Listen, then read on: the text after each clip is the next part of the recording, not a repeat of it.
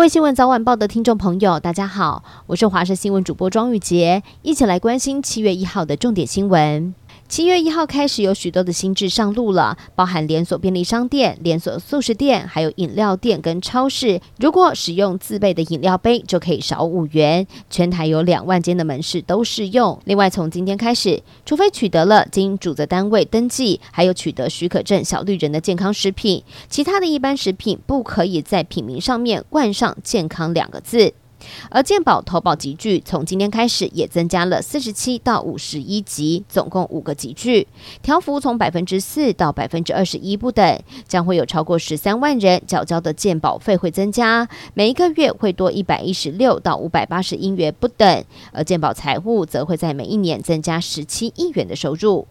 港湖女神、民进党立委高嘉瑜，二零二一年十一月遭到男友林炳书暴打，遭到了恐吓，并且拘禁在新北市板桥区的富都饭店两天。检方日前是以妨碍秘密、伤害、伪造文书等八个罪来起诉林炳书，而新北地院在今天上午九点半开庭传唤高嘉瑜跟林炳书对质。而高嘉瑜出庭的时候也说，此案受害的人不仅只有他，而且林炳书到现在都还在说谎，希望法。法官能够判处最重的刑度，让他得到应有的惩罚。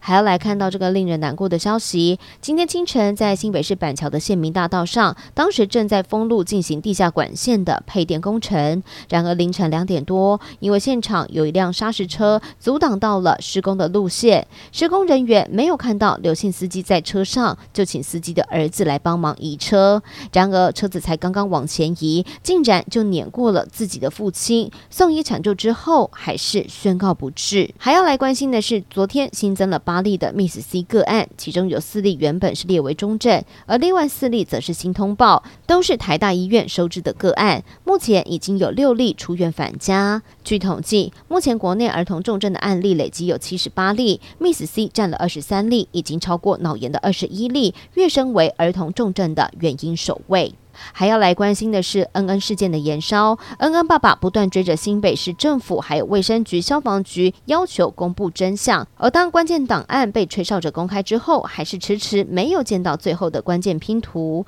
恩恩的爸爸昨天在脸书 po 文，对新北市政政府相当的失望，决定要向政府提出国赔请求，而诉求的金额是新台币一元整。抛文一出之后，有许多的网友纷纷留言表示加油。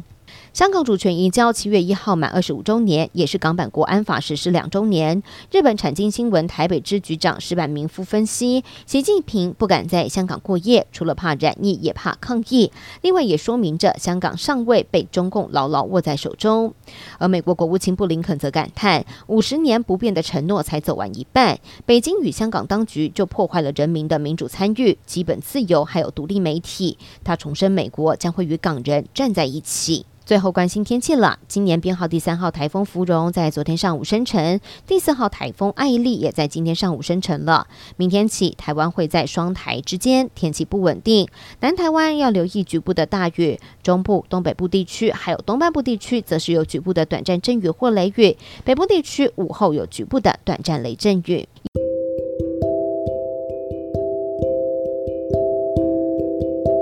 以上就是这一节的新闻内容，非常感谢您的收听，我们下次再会。